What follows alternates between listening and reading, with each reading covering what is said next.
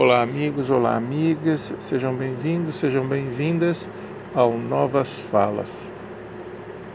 Hoje, o nosso ministro interino da Saúde esteve na Câmara dos Deputados para falar sobre a sua pasta e as suas ações para mitigar os danos da Covid no Brasil. Pois bem, o ministro passou um largo período falando aos deputados. Porém, nesse tempo, em momento algum citou o número de mortos, que já passa dos 105 mil, e nem no número de infectados, que já passa os 3 milhões. Procurou-se ater aos números dos curados da Covid. Ora, sem dúvida, esse número merece ser comemorado, mas e os outros? Nós temos um monte de gente no hospital que ainda precisa de atenção.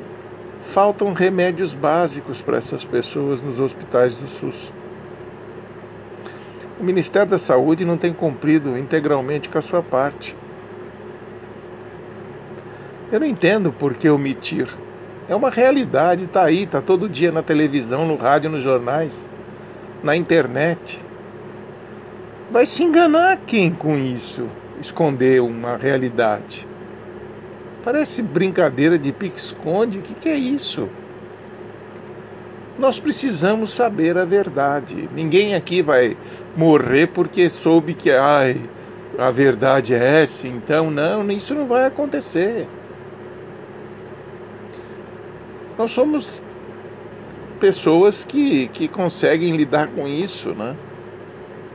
É uma realidade, a gente só sabe a, a informação verdadeira é o melhor remédio contra qualquer mal. A omissão não nos leva a lugar nenhum. O que causa problema é o que o presidente da República fez no Pará de novo. Foi dizer lá que a cloroquina é um santo remédio para a cura para a cura da Covid. Ora, é, ele brinca com coisa séria, porque tanto no exterior como no Brasil, hospitais de primeira linha, institutos de pesquisa já demonstraram por A mais B que a cloroquina não serve para combater a Covid. Ao contrário, coloca a vida dos pacientes em risco. E ele insiste nisso. Por sua ordem, existem 4 milhões de comprimidos empatados aí, tudo estocado. Qual vai ser o destino dessa porcaria? Quem vai pagar por esse prejuízo? E ele mandou fazer quando já sabia que não tinha utilidade essa porcaria. Ah, não tem, é, vai ficar impune, né? Põe no estoque. É, Sabe-se que é eficiente para malária. Então, quando o Brasil inteiro ficar com malária, a gente dá cloroquina. Piada. É uma piada sem graça, né? É uma brincadeira isso daí. Quer dizer, a gente precisa lidar com verdade. Sabe? Não existe remédio melhor para qualquer doença do que a verdade. Omitir não nos salva de nada. E nem nos livra de nada, ao contrário, nos coloca em risco. É, é, estamos há dois anos de uma outra eleição, no meio de uma pandemia, no meio de uma crise econômica sem precedentes. São mais de 25 milhões de desempregados, somados aqueles que foram cortados que já vinham antes da pandemia, somavam-se mais de 15 milhões, depois da pandemia pulou para 20, sem contar aqueles que há mais de dois anos não, por emprego, não procuram emprego. Ou seja, Olha, o número, o contingente de desempregados nesse país é, é enorme, é enorme. Supera a população de muito estado brasileiro. E o presidente, ah, oh, porque o desemprego mata. O que, que ele faz para pra, as pessoas pra, é, procurarem emprego, arrumarem emprego? Cortando benefícios, como agora, né? Quer, quer, quer, quer que os, os funcionários sejam pagos por hora? Por hora trabalhada e não por mês, ele sempre favoreceu e continua favorecendo os empresários. Aliás, este é o papel do senhor Guedes. Este é o papel do seu Paulo Guedes, é proteger os bancos e, e favorecer os empresários. Não gerou um único emprego, o PIB é negativo desde que esse cara assumiu, pô. Essa economia liberal é necropolítica, é para matar as pessoas, porque é impossível, pô. Não trouxe um único benefício para esse país até agora.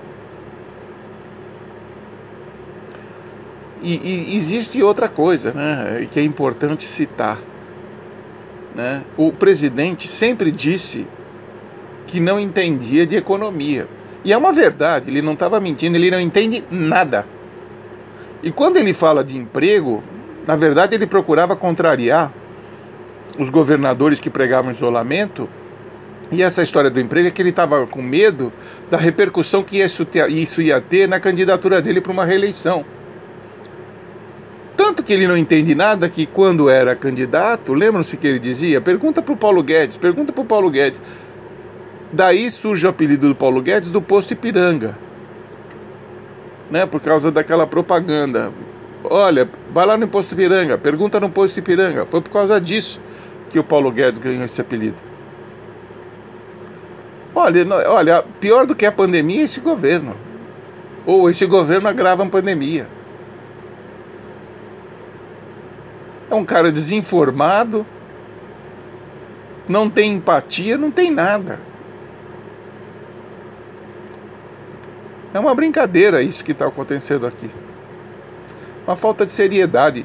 E outra, nós estamos lidando com coisas seríssimas: a questão ambiental, a questão da educação, a questão da saúde. São justamente as áreas de maior gargalo no Brasil, totalmente destruídas. E a área externa, sem contar a área externa que também, vamos e venhamos, né? Somos motivo de piada internacional.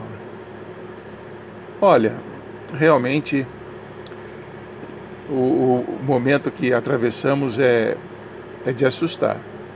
Eu já sou brasileiro há muitos anos, né? nasci aqui e eu nunca vi nada parecido. É de assustar. Se eu tivesse acordado agora, eu diria: pô, esse não é o Brasil que eu conheci, mesmo nos seus piores momentos. Que tragédia nacional.